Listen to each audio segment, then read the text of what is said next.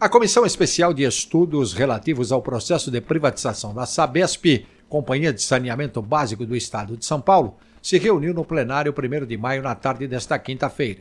O trabalho de hoje contou com a participação de Elizabeth França, secretária executiva do programa Mananciais da Secretaria Municipal de Habitação. A convidada também destacou um diagnóstico do atual cenário ambiental, elencando os problemas e as iniciativas necessárias para minimizá-los.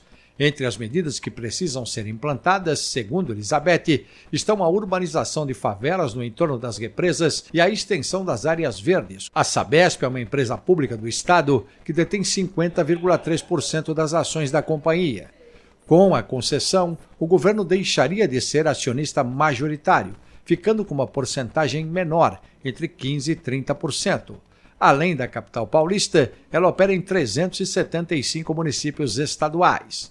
O projeto de lei que propõe a privatização da Sabesp foi aprovado pelos deputados da Assembleia Legislativa de São Paulo em 6 de dezembro de 2023 e sancionado pelo governador Tarcísio de Freitas do Republicanos, por meio da Lei 17.853-2023.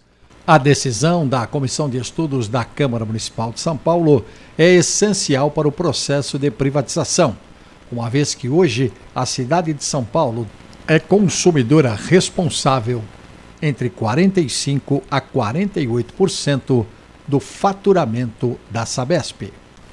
Os detalhes no texto do jornalista Marco Calejo no portal da Câmara, sãopaulo.sp.leg.br.